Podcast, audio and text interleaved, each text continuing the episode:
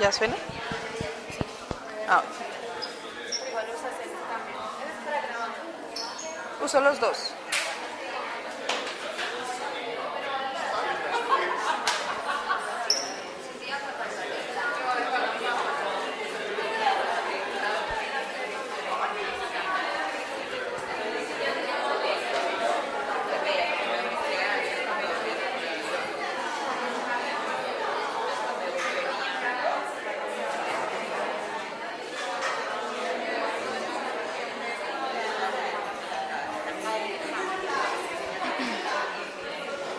Buenas noches.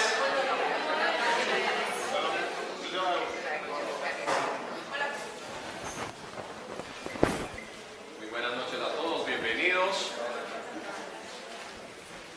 Esta es nuestra penúltima, mentiras que hay vacacional, pero bueno, de- del- horario oficial es la penúltima. Pero igual va a haber vacacional delicioso. No digo eso.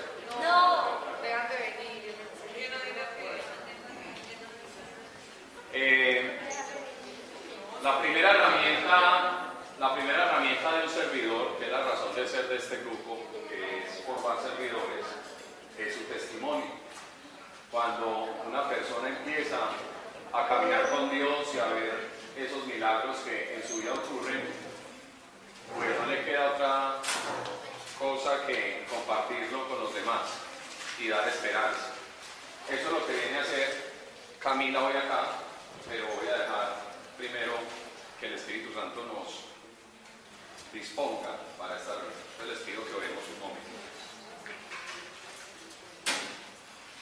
Padre, te damos gracias, gracias por esta noche, por que nos podemos reunir libremente alrededor de, de tu palabra, de nuestra fe, nuestra fe que es que entregaste a tu Hijo para reconciliarnos contigo, para limpiarnos de pecado, para darnos una eternidad, para entregarnos el regalo de el Espíritu Santo que mora en nosotros y hoy le pedimos a ese Espíritu Santo que disponga nuestro corazón y nuestros oídos y que nos permita ver a través de la vida de Camila una esperanza,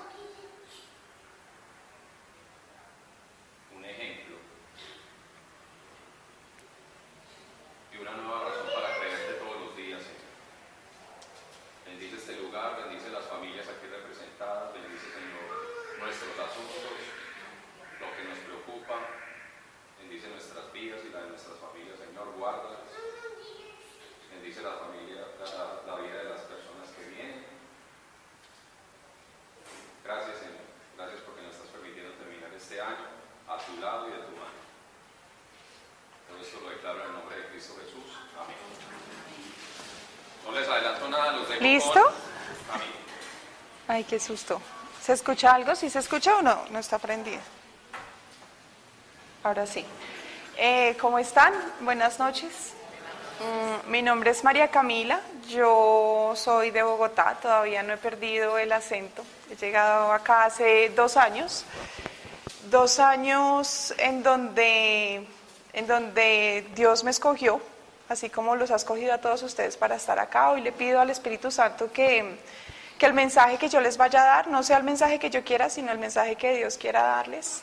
Em, normalmente yo hago esto en mi, en mi, en mi trabajo. Yo soy consultora, soy, bueno, hago de todo en innovación. Y y curiosamente es la primera vez que no voy a hablar desde el conocimiento, sino voy a hablar desde mi testimonio con Dios. Eh, tiendo a ser muy buena hablando desde el conocimiento. Y creo que una de las cosas más lindas que me ha regalado Dios es ver cómo el conocimiento no es nada cuando uno no tiene a Dios. Entonces, hoy vengo a hablarles desde lo que he vivido yo con Dios. Hay unas cosas que ojalá los puedan conectar con mi historia, hay otras cosas que, que ustedes dicen como, esto sí está muy raro, entonces, pero no pasa nada. Mm, quiero agradecerles a, a Mónica, a Nati, a Andrea, a, aquellas personas que han sido clave, a Isa, en mi vida y en, mi, en conocer a ese Dios que no depende de una religión. Bueno, yo nací en una casa de dos padres que, que nunca se casaron. Mi papá y mi mamá nunca se casaron. Yo crecí con mis abuelos. Digamos que crecí en una casa, uno no da lo que no recibe. Y gracias a Dios, Dios me ha, mostrado mucho que, que, no me debo parar desde juzgar lo que ha pasado con mi familia, pero, pero la realidad era así. Em, viví en una casa donde se era muy fuerte con las palabras, donde, en donde se buscaba siempre quién tenía la razón, el conocimiento estaba por encima de todo, obviamente creíamos en Dios, pero era un Dios castigador, un poco un Dios lejano, y nunca en mi casa se dijo te quiero, yo no sé, eh, pues no sé cómo será aquí en Medellín, pero en Bogotá es muy común que no nos abracemos. Yo incluso llegué a encontrar que la gente se abrazaba cuando llegué acá, cuando llegué aquí a Medellín, me saludaban con abrazos y yo, ¿qué les pasa? Están locos. ¿Por qué? Pues, es cultural y uno no da lo que no recibe. Entonces a mis abuelos no los abrazaron, pues no podían abrazar. Mi mamá no la abrazaron, no abrazaba. No, no se decían te quiero, pues era imposible que esa palabra te quiero saliera de la boca. Eh, Hoy, hoy les voy a pedir excusas si hay dos personitas allá atrás que hacen mucho ruido, son mis hijas. Pero cómo no traerlas el día que yo iba a contar mi testimonio con Dios. Ojalá ellas algún día lo, lo hagan. ¿Sí ven? Yo, yo ya sé cómo va a ser. bueno, les cuento.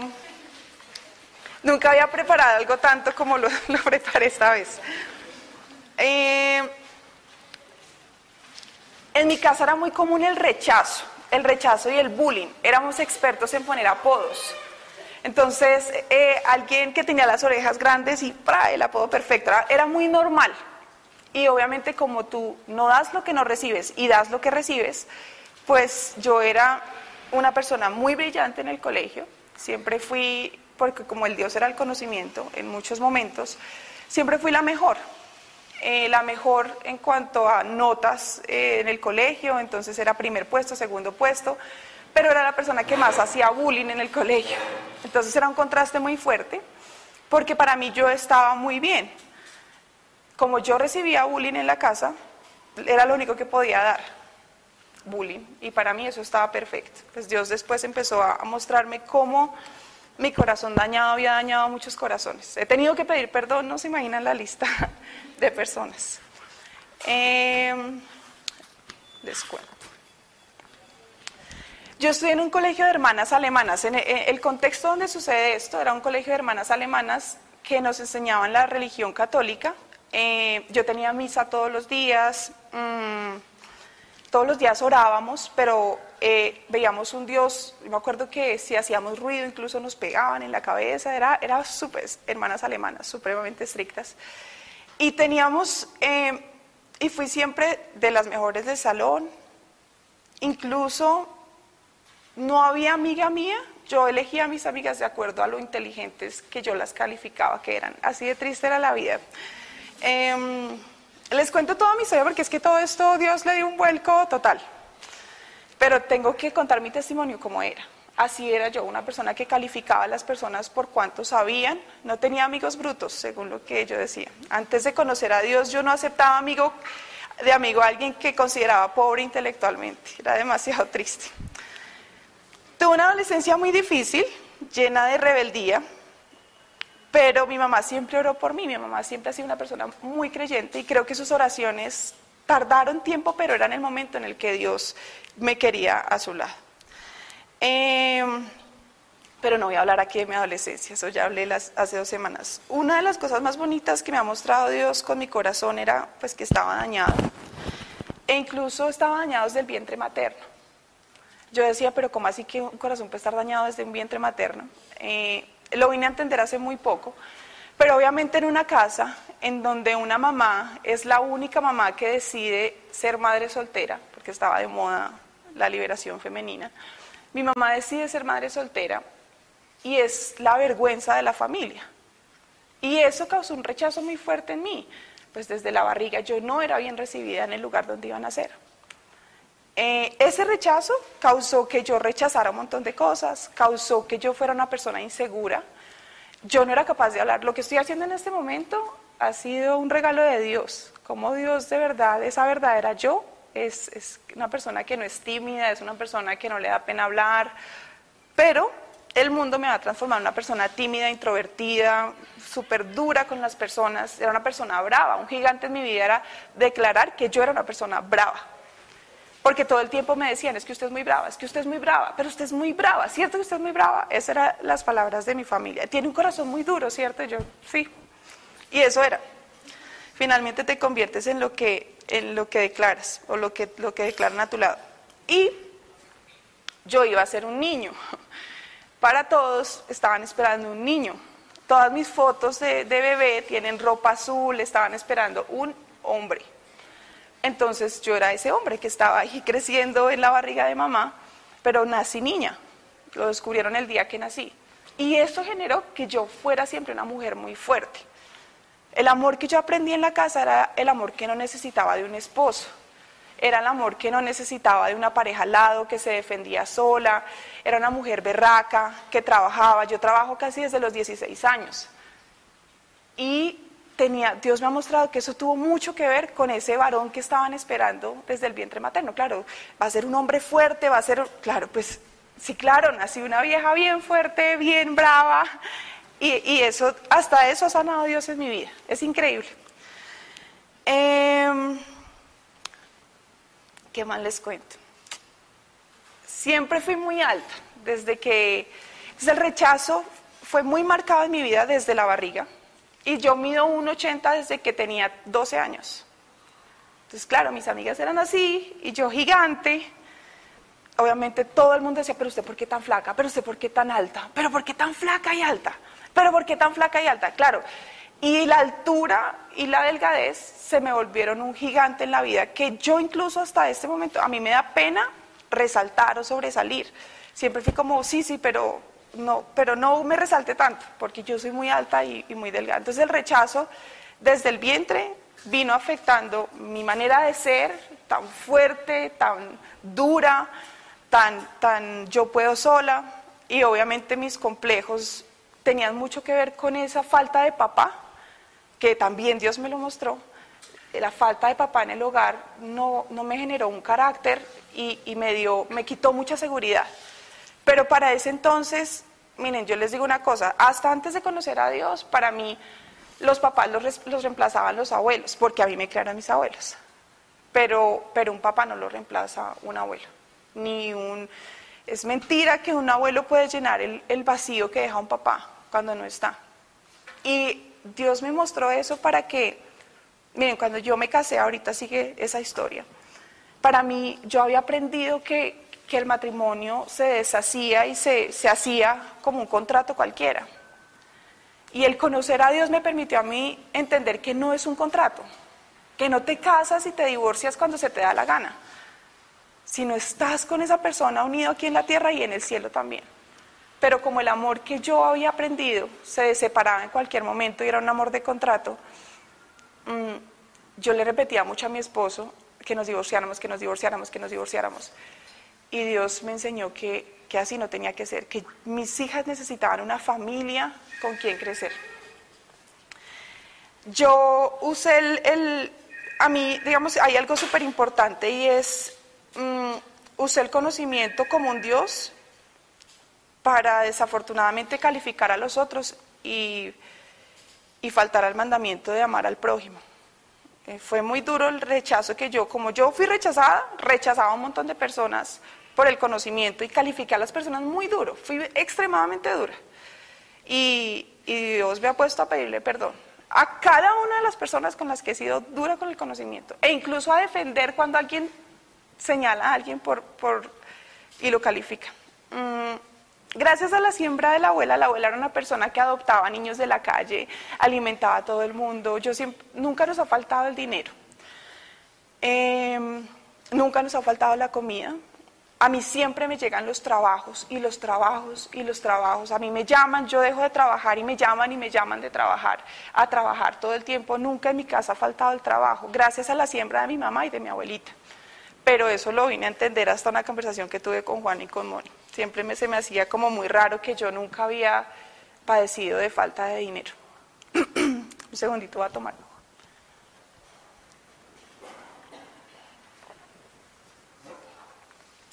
Mm, Bueno, yo trabajé desde muy joven, siempre tuve muy buen trabajo, pero llega un momento en donde mi vida está tan llena de tanto dinero y tan llena de tantas cosas materiales que me cansé.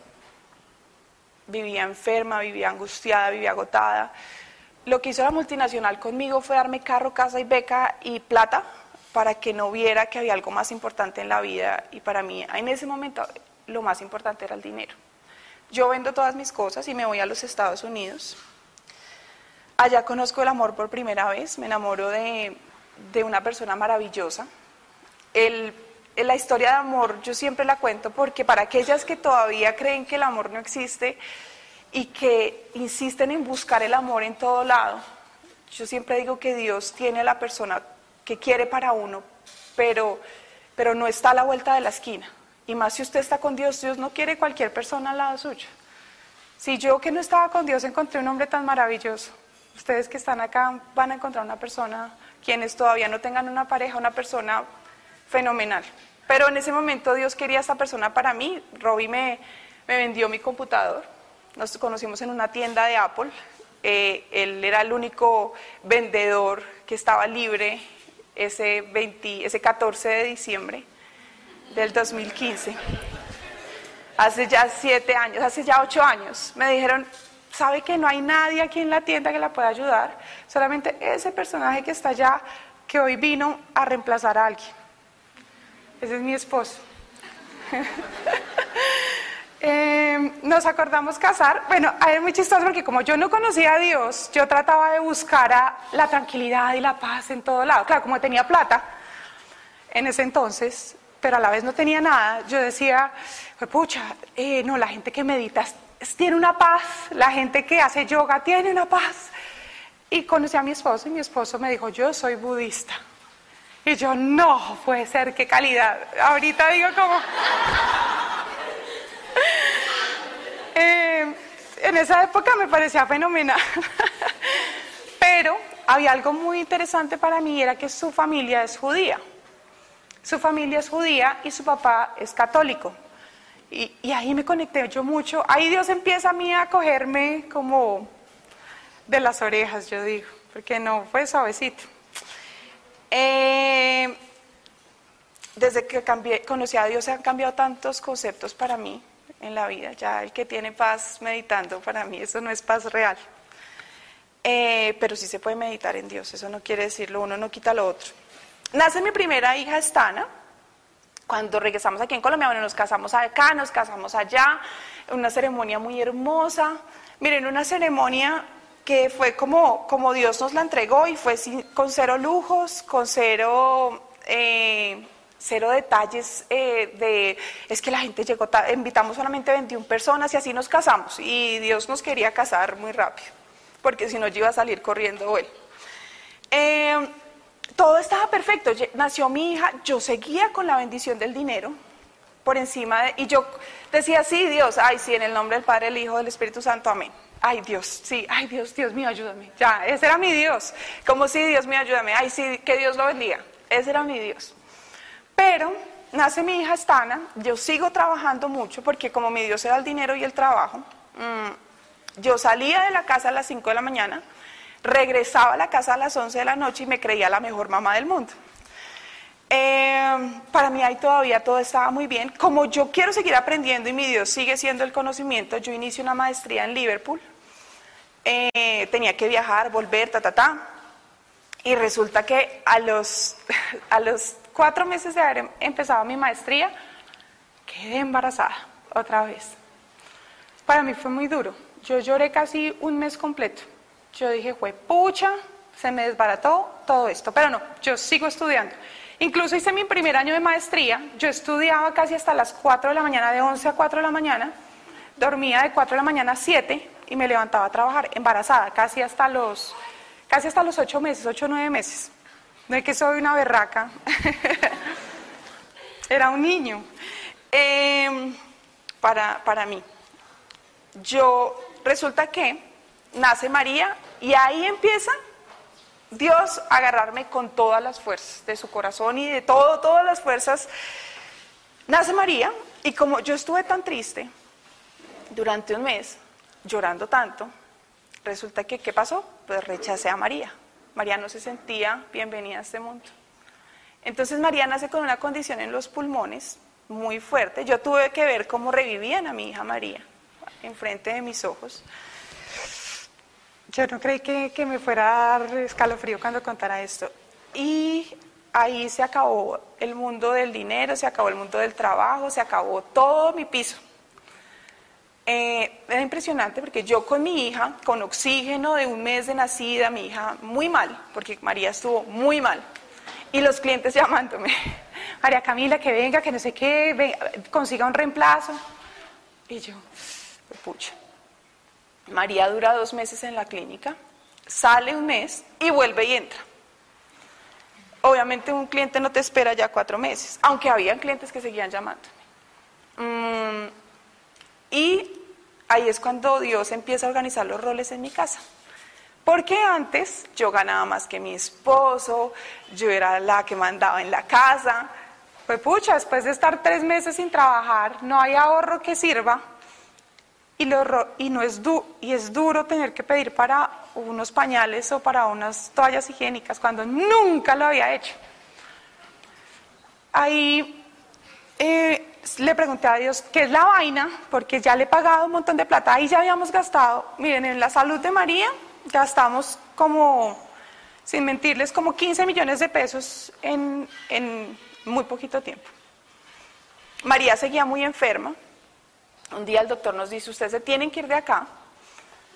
Y yo le digo, bueno, Dios, ¿qué es la vaina? ¿Usted qué, es la joda? ¿Qué es la joda con esto? Porque como así que me quita el trabajo, me quita, me está quitando mi hija, que María estaba súper enferma, y ya mi conocimiento no servía de nada, mi plata no servía de nada, especialistas en los Estados Unidos, aquí en, en Colombia, nada servía de nada. Y yo dije, pues ayúdeme, si usted existe, ayúdeme. A la semana siguiente em, me llaman de una empresa muy bonita aquí en, aquí en Medellín y me dicen, ¿quiere trabajar?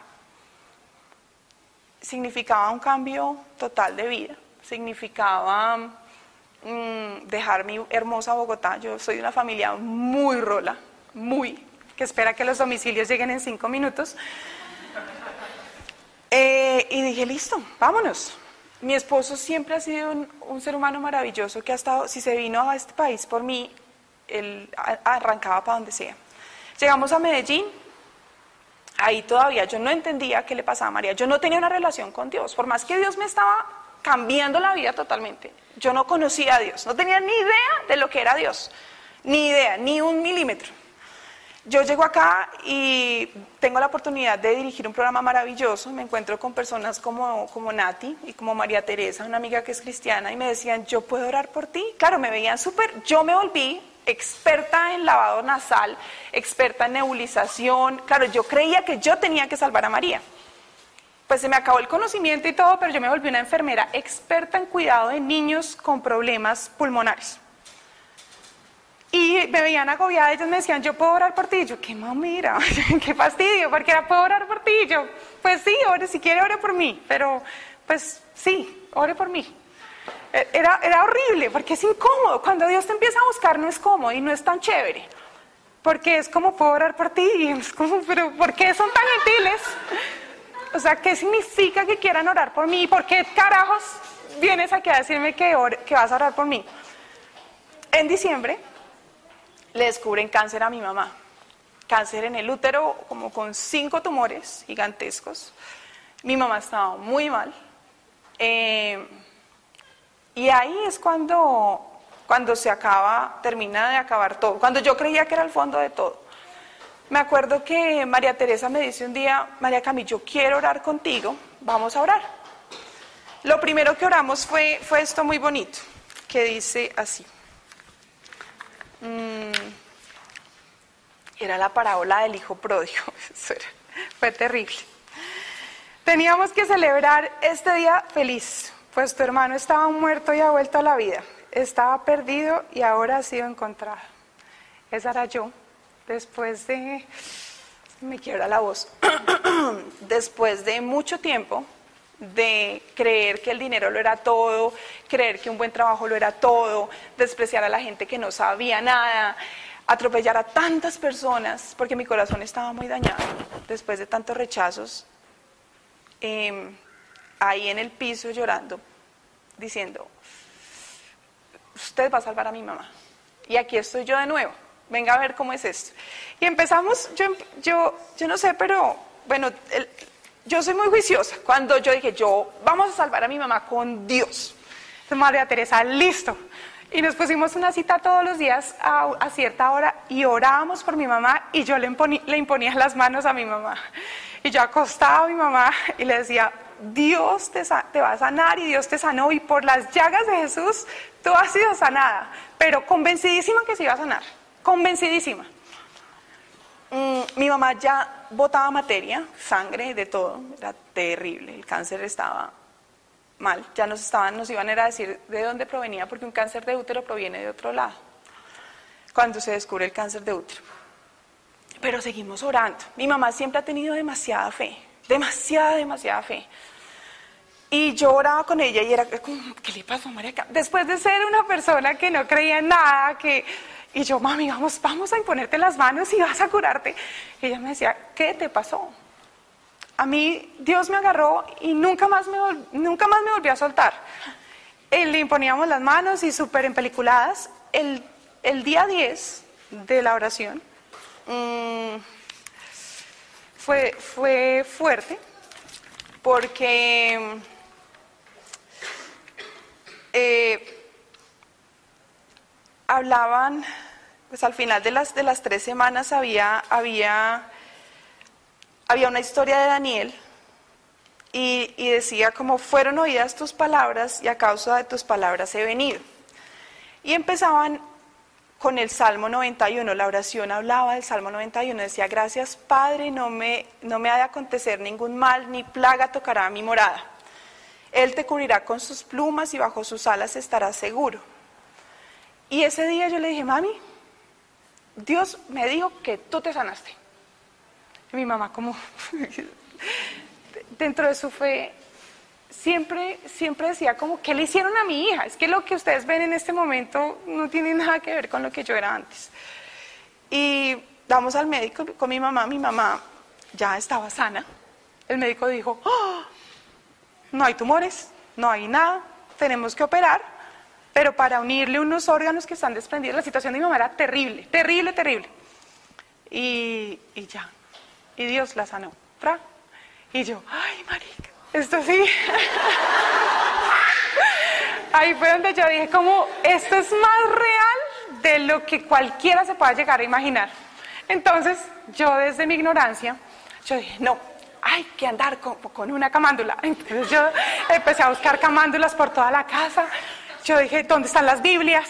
¿Dónde está todo? Me volví la fanática María Cami y yo, Dios mío, no. Y, y muy en película y siempre contaba la historia porque Dios sana a mi mamá de cáncer y, y, siempre no tuve pena de decir eso, a pesar de que no sabía de todo el poder de Dios que había ahí. Para ese entonces María seguía enferma y yo oraba con mucha constancia para su sanación, pero desde lo poco que sabía, yo no sabía escuchar a Dios. María seguía, seguía enferma. O sea, llegamos acá y María seguía enferma. Mi mamá se sana, pero María sigue enferma. Y yo, y, siempre me salía como en las oraciones, hay que esperar en Dios. Y yo, bueno, esperar en Dios. Yo siempre he sido muy juiciosa a pesar de lo rebelde que, que había sido. Y, y siempre decía, le decía a Dios, tú me vas a decir qué es lo que quieres me vas a decir qué es lo que quieres, porque ¿qué quieres de mí? ¿Por qué se sana mi mamá ahora? ¿Por qué mi hija no se sana? Y yo hacía lo mismo que tenía que hacer con, María. Yo le imponía las manos y lloraba. Yo decía, si es la misma fe, ¿por qué no se sana? Eh, eso era junio del 2016. Me acuerdo que la semana, la primera semana de junio, Natalia otra vez se aparece en mi vida y me dice, María Cami, nos encontramos en un ascensor y me dice, María Cami, ¿puedo orar por ti? Y yo, pucha, ¿qué va a pasar? Y yo le decía, ora por mí. A la semana siguiente, mi mejor amigo se, se lanza de un noveno piso y se mata. Mi mejor amigo, mi, mi hermano, mi, mi confidente, mi todo. Mm, en octubre del año anterior, yo descubrí que él tenía una relación extramatrimonial. Y descubrí que esa relación extramatrimonial era con una compañera mía del trabajo. Mm, una relación que ustedes nunca se imaginan que eso pueda existir. Él me dijo, eh, mi vida se está yendo al traste, yo me voy a matar, me dijo en diciembre. Y yo, como estaba tan embolatada con lo de mi mamá, con lo de María, y todavía yo creía que las personas se salvaban solas, yo lo único que dije fue como, cuídese, me llama si necesita algo. Nunca más volvimos a hablar después de esa vez que él me dijo me voy a matar. Mm. Eh, él practicaba chikun mm, dentro de las oraciones que he hecho a Dios, porque nunca he cuestionado qué pasó, por qué pasó, cómo está él, nada de eso. Mm, pero pasa algo cuando él muere. Y hay, algo de Isaías que me pasó a mí que nunca se me olvidará y dice, dolores se han apoderado de mí, estoy tan confundido que no oigo, tan alterado que no veo, desvaría mi mente y el espanto me sobrecoge. El anochecer que tanto he anhelado se convirtió en, terror o en temor. Mm, la, la foto mía era yo en el piso, llorando, sin comer, sin dormir. Eh, yo siento que si yo no hubiera tenido a Dios en ese momento, pues en ese momento no estaría acá. Esa fuerza y es ver cómo mis amigos empiezan a consultar psiquiatras para esa misma época, psicólogos, psiquiatras, un coach, alguien que pudiera ayudarlos. Todavía están en el proceso, una, más o menos un año y medio después de la muerte de él, aún no lo superamos. Eh, se va con muchas preguntas y muchas respuestas, pero se va una persona que tenía todo pero no tenía a Dios. Y, que, y mi frustración más grande, yo decía, ¿por qué no lo conocí? ¿Por qué no conocí a Dios yo ahí? Cuando Él me dijo, me voy a matar. Eh, uno no sabe lo que es eso, nadie tiene ni idea de lo que es un suicidio, nadie tiene ni idea que es un suicidio, nadie se imagina de... O sea, yo me sentía culpable en ese momento porque Él me había confesado eso. Y él me había dicho, y, y, lo más chistoso fue que yo lo descubrí en un sueño. Yo soñé que ellos dos tenían una relación y yo le dije a él, yo soñé que ustedes dos tenían una relación, ¿eso es cierto? Y me dijo, sí.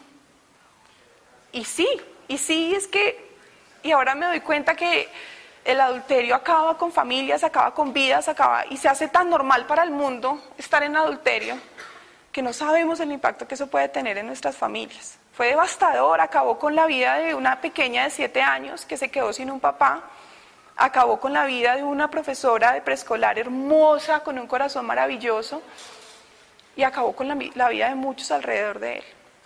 Mm.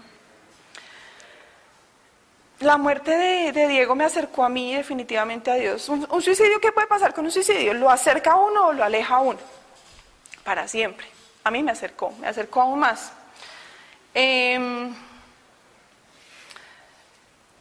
después de la muerte de él viene un proceso para mí que yo no sabía que me venía ese proceso encima y era perdonar. Perdonar a esa persona que estuvo con él. Perdonar a esa persona que cometió adulterio. Yo nunca en mi vida he cometido adulterio. Y juzgaba muy duro a quienes cometían adulterio. Y decía, pero es que es el colmo. Incluso llegué a juzgar mucho a mi, a mi amigo. Y la juzgué mucho a ella. Y era muy teso porque ella estaba en mi equipo de trabajo ella trabaja conmigo y está a mi lado todo el tiempo. Yo tenía que ser responsable de su desarrollo como profesional y no, y no separar nada. Entonces era muy chistoso porque yo decía, no, ya la perdoné. Y la veía y yo estoy, pues madre, la detesto. Y yo decía, no, ya. Y otra vez, ayuné como unas 10 veces. Y ahí fue cuando aprendí que no es por obras, sino de corazón.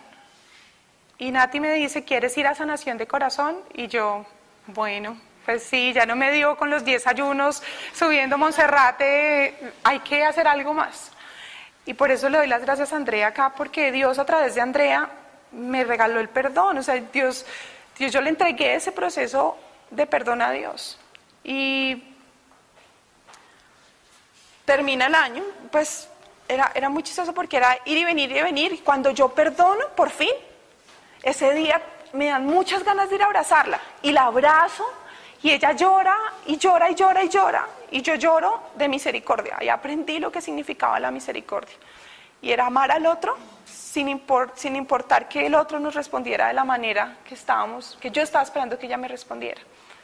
Ya la miro y la miro con ojos como Jesús mira a los demás, como yo le siempre he dicho a Dios, Dios dame la fuerza para verla con misericordia y con nobleza y con amor, porque es un ser humano que tú creaste. Y ese es mi, ese es mi propósito, amar así, así haya pasado lo que haya pasado en el pasado, por encima de tantas cosas. Hoy la abrazo, hoy la quiero, hoy, hoy, hoy me siento cómoda al lado de ella, porque el proceso de perdón pasa por muchos, por muchos momentos, y es, la, si ya la perdoné, pero no, que ni se me acerque. Si ya la perdoné, pero que ni esté al lado mío. Me acuerdo que Juli me decía, María Cami, entonces no has perdonado. Y es verdad. Ya la perdoné y la amo y la quiero mucho. Y, y, la puedo abrazar. Miren, el, el perdón que Dios me regaló a través de esa nación de corazón no tiene precio para mí. Yo no podía dormir de la rabia que sentía con ella. Decía, pero ¿por qué le hizo tanto daño? Y cuando perdoné pude dormir, cuando perdoné pude enseñarles a mis hijas una lección de perdón constante. Mm, ese perdón no viene solo. Mm, ese perdón no viene solo porque ahí Dios empieza a decirme en las oraciones, usted tiene una familia, a la que tiene que ayudar y a la que todavía no ha perdonado. ¿Se acuerdan la familia que, en la que nos tratábamos mal? A mí me dolía tanto eso. Yo, llevaba como 15 años sin hablarme con algunos de ellos. Esa, ese, ese, hubo un momento nos fuimos para los Estados Unidos. María aún no se queda bien. O sea, la recuperación de María. Yo sé que yo llevo muy poquito tiempo con Dios, pero yo he sido muy intensa con Dios, así como sé que muchos acá son intensos con Dios. Y he sido muy juiciosa. Y si Dios me pide que a las 3 de la mañana que me levante a orar, a esa hora me levanto. Y si Dios me pide que eh, me, me, acueste tarde orando, así lo voy a hacer. Porque es que no tengo nada más, no tengo otra opción distinta a amar a Dios después de todo lo que ha hecho por mí. Eh, María siguió enferma. Yo sentía, ahí ya empecé yo a sentir la fuerza del Espíritu Santo. Yo sentía que no debíamos viajar a los Estados Unidos. Y nos fuimos, porque yo como le decía a un esposo budista que Dios me estaba hablando y que, y que no debíamos viajar a visitar a sus papás, a los cuales vemos casi dos veces al año y que son muy viejitos. ¿Cómo le decía yo a un esposo budista que el Espíritu Santo me decía, María Camila, no te vayas, no te vayas? Nada, nos montamos un avión y nos fuimos.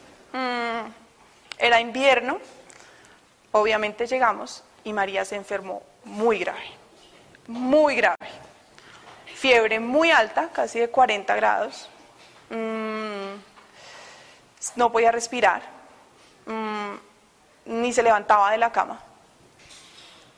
La llevamos. Toda la gente cree que, a mí me da tristeza a veces cuando la gente habla tan mal de Colombia, porque pues ir a los Estados Unidos tampoco es tan el sueño americano que uno cree. Y y cuando vas acá y criticas una clínica porque hay gente muriéndose en el piso, allá en los Estados Unidos también hay gente que quiere drogarse y estás ahí con 50 adictos en la misma sala. Y era mi pequeña, yo, y no era que no tuviéramos dinero, porque es que esa es la realidad de ese país. Llegamos, María, muy mal, eh, nos dicen, hay que esperar, y allá no es como acá que los dejan hospitalizados, sino váyase para la casa y si se empeora de esto, vuelve nos fuimos a la casa, María seguía muy mal, muy mal. Y ahí eh, yo me encierro en una habitación y digo, no me importa acá, me voy a arrodillar en este momento y voy a decir qué es lo que quieres. Obviamente una mamá, para los que tienen hijos, tener un hijo enfermo no es fácil. Y cuando ya lo has probado todo, cuando ya llevábamos dos años de enfermedad, cuando mm, ya estás con Dios pero no hay respuesta, porque es que, es que estar con Dios no significa que no van a pasar cosas malas. Estar con Dios es que las puedes soportar. Y que vas a estar acompañado de las personas correctas para soportar esas cosas. Me arrodillé y empecé a pedir perdón por absolutamente todo. Y yo dije, el Espíritu Santo me dijo, es que la tiene que decir, no es como sí, perdón, dígalo, dígalo ya. ¿Por qué va a pedir perdón? Pedir perdón por absolutamente todo. Dije, creo que no me falta nada. Duré encerrada ahí como dos horas. Eh, salí y adivinen qué. María estaba bien. Y en esa oración Dios me mostró que María, eh, ahí es cuando yo entiendo que María estaba enferma, porque yo lloré cuando ella estaba en mi vientre, todo el primer mes. Dos años después, después del cáncer de una mamá, después de la muerte de un mejor amigo y después de estar arrodillada en el piso pidiéndole perdón a Dios. Con el orgullo y el conocimiento, no sé en dónde. Y ahí le pedí perdón a Dios y María se alivió. María se alivia porque María, gracias a que María se enfermó, tuvimos que pagar mucho dinero. Eh, tuvimos que comprar dos veces los tiquetes, o sea, era como 7, casi, casi 14 millones de pesos, más un montón de cosas que nos tocó pagar extra porque ya habíamos alquilado el carro, pero ahí es cuando la plata te vale huevo. Ah, cuando yo dije, si eso costó que, que yo tenía que arrodillarme aquí hoy y que María se sanara, María se sanó. Ahí está llorando. eh, Cuando, ah, el, cuando después que llegamos aquí a Colombia, Dios pone en nuestro camino un médico que por fin dio con el cuento de mantener esa sanidad de María, pero ya el médico dijo, mire, esta niña ya la sanó Dios, ya... Y yo, ¿este médico cree en Dios? Sí. Era el primero médico que nombraba a Dios. Entonces, ahí eso es buena señal. En la clase de, sanación de corazón, ¿Cuánto tiempo me queda? Porque yo creo que me extendí, ¿no?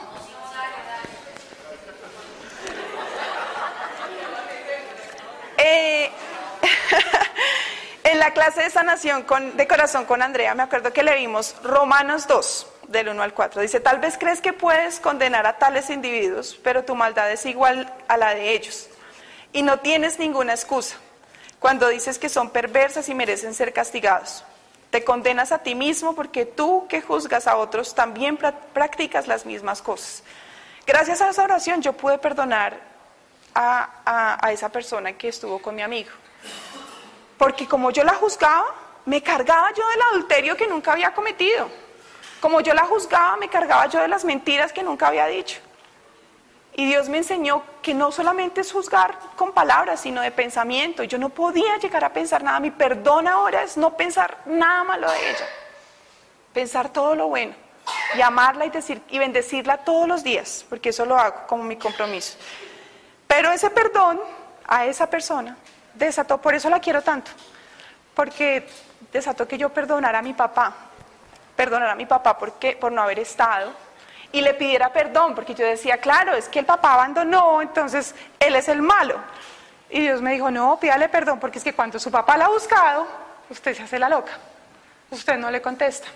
Cuando su papá ha ido a buscarla, usted no lo trata como un papá, usted no lo honra como un papá.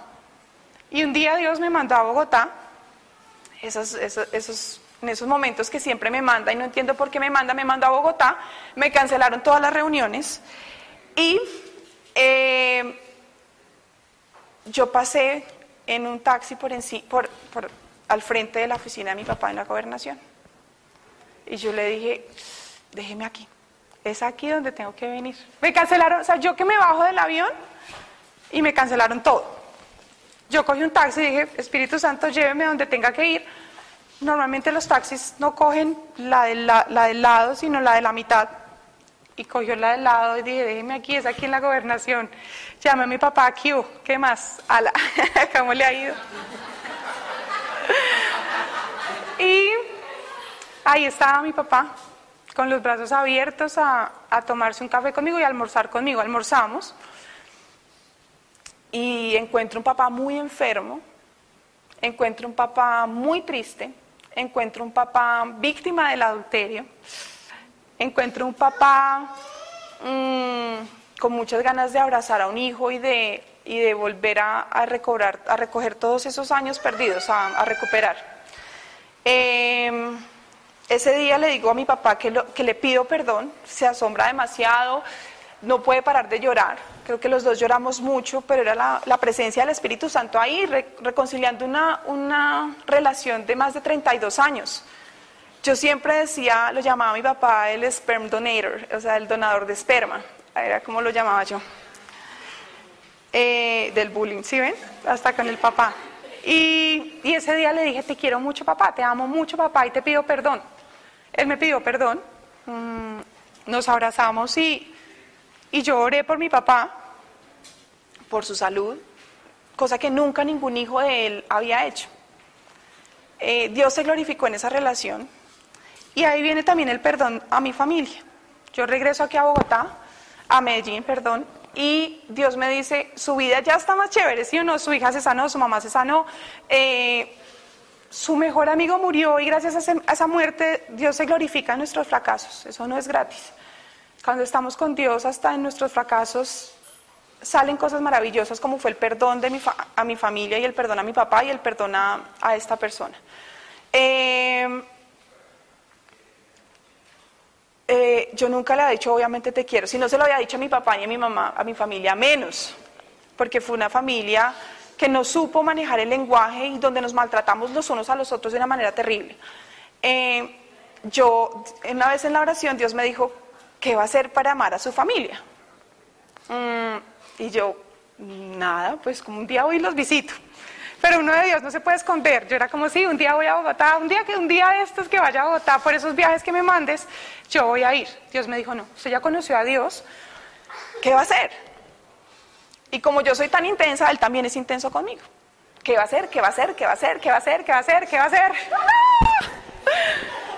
Pues para un intenso, otra intensa. Y, y hasta que yo dije, está bien, yo voy a abrir un grupo de WhatsApp para los tíos. Cuando yo empiezo a abrir ese grupo de WhatsApp, mis tías empezaron como por el interno, ¿estás bien? Y yo, sí, ¿cómo está? Pasó, le pasó algo a Ligia y yo, no, todo está perfecto. Quiero decirles que los quiero mucho. Pues se dispararon peor los, los correos por interno. ¿Cómo así? ¿Estás bien? ¿Estás segura que estás bien? Yo los quiero mucho, que, que Dios los bendiga y todos te vas a morir, algo pasó. Claro, ellos se perdieron de toda esa historia, como no nos hablábamos. Entonces, se perdieron de toda esa historia mía con Dios. Y empiezo yo a mandarles el Evangelio todos los días, a hacer oraciones que Dios ponía en mi corazón para hacer con ellos, para sanar a mi familia. Mi familia, yo tengo dos tíos que se hablaron del alcoholismo. Tengo eh, una tía con, un intento de suicidio. Em, y, era como Dios nos devolvía. O sea, cuando alguien es salvo en la familia, mil generaciones son salvas. Y, yo siempre le decía eso a Dios sin, sin pensar lo que me iba a poner a hacer. Y resulta que después de que empezamos con el chat, se empiezan a unir primos míos que son ateos, primos míos que no creen en Dios, primos míos que son de otras religiones. Y empezamos a hablar de Dios y Dios es tan bonito que nunca me hace quedar en vergüenza y me pone su armadura y ni los ateos son capaces de refutar las oraciones que hacemos a través de ese chat. Y hay primos ateos que han dicho, oren por mí hoy. Y esa es la bendición de Dios. Como yo digo, ¿cómo este personaje dice eso? Es solamente Dios. Em, Dios no me pone solamente a eso, porque la misericordia es más grande que armar un chat. Dios me pone a traer a, nueve, a ocho de mis tíos aquí a Medellín. Eh, ellos, cuatro de ellos nunca habían volado en avión. Eh, y, Dios, y yo le dije, sí, yo de dónde. A mí me daba mucha risa porque ese, esa semana iba manejando en el carro y salía la noticia de Sofía Vergara que llevaba a toda su familia a Los Ángeles y yo, que yo no soy Sofía Vergara, no gano lo que gana Sofía Vergara. Y Dios me dijo, mis matemáticas, ahí siempre me acordaba de, una, de unas palabras de Andrea cuando decía las matemáticas de Dios no son nuestras matemáticas. Y cuando el Excel se agota, Ahí es cuando está el poder de Dios. El todo es que aparece la plata de la nada para, para traer a mis ocho tíos. Eh, de un momento a otro apareció el dueño de Iba Colombia diciéndonos que él le iba a dar un mensaje a mis tíos en el avión dándoles la bienvenida. Apareció plata para kits para todos, kits de aseo para todos. Apareció plata para Biblias para todos. eh, y apareció un seminario hecho para mi familia que, dictó Aprender, Servir y Vivir para, sobre la vida espiritual. Y yo dije, miércoles sí es, ya es, era de Dios. Y lo declaro, Dios me puso a traer por misericordia, amar a mis tías, abrazarlas. Ellas vinieron al seminario, mm, mi familia jugó la tabla Ouija. Yo les digo, mi niñez fue de siete años viendo cómo jugaban la tabla Ouija y jugando al lado. leían cartas eh, de todo lo que ustedes se puedan imaginar. Pero ese día Dios sanó a mi familia. Llegaron a la casa, se abrazaban, se pedían perdón, lloraban. Eso era, era Dios, presencia de Dios y del Espíritu Santo.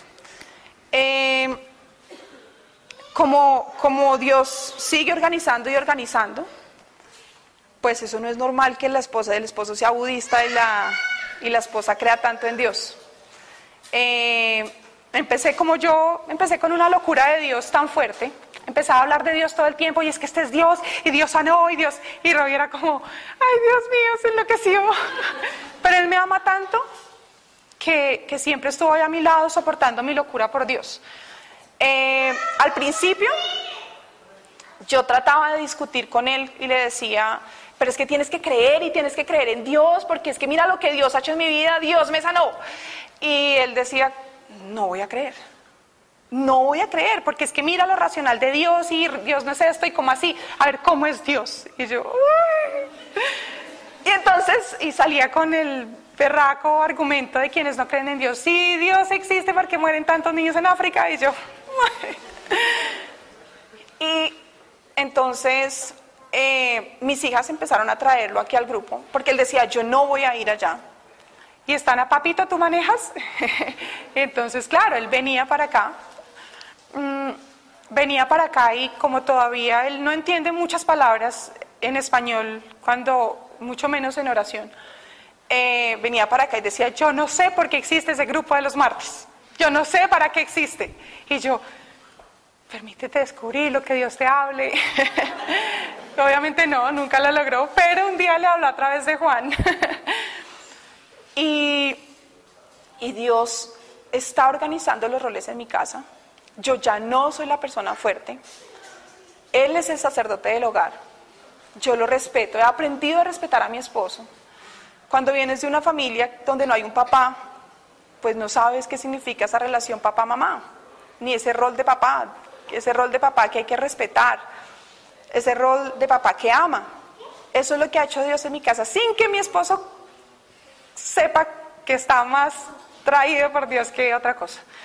Eh, vamos a Biblia, él acepta ir a la clase de Biblia. Es que él, dice, no, pero es que yo no creo, eso no es verdad. Y, y, el Espíritu Santo lo lleva a Biblia, lo trae para acá, lo lleva, lo trae.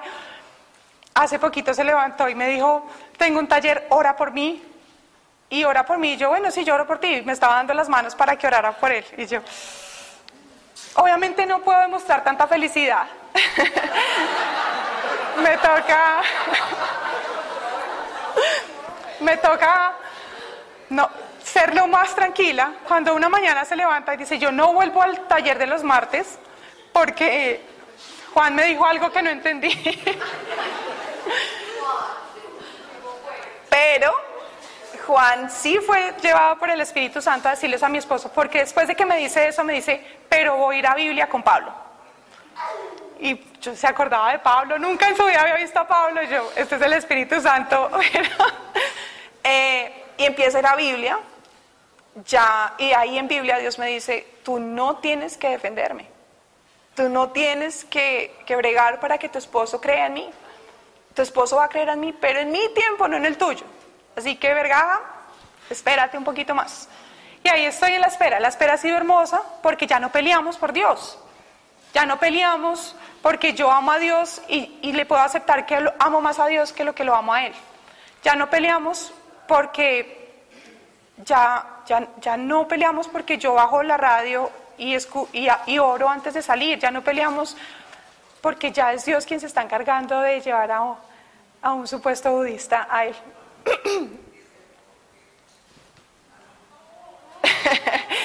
Eh, esta es mi historia con Dios. Dios sigue organizando el, el rol en la vida y esta es mi pequeñita.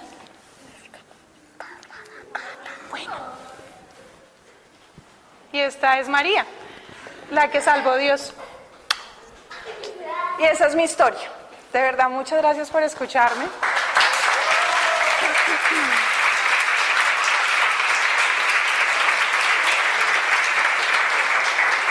Y quiero cerrar con una oración por todos acá.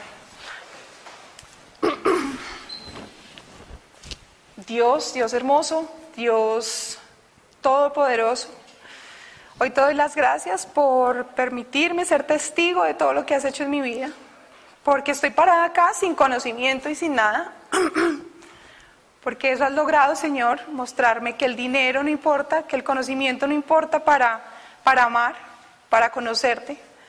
Gracias Dios porque te glorificas en cada uno de los corazones que están acá presentes, porque dejarás el mensaje que tú quieres dejar aquí en cada una de estas personas.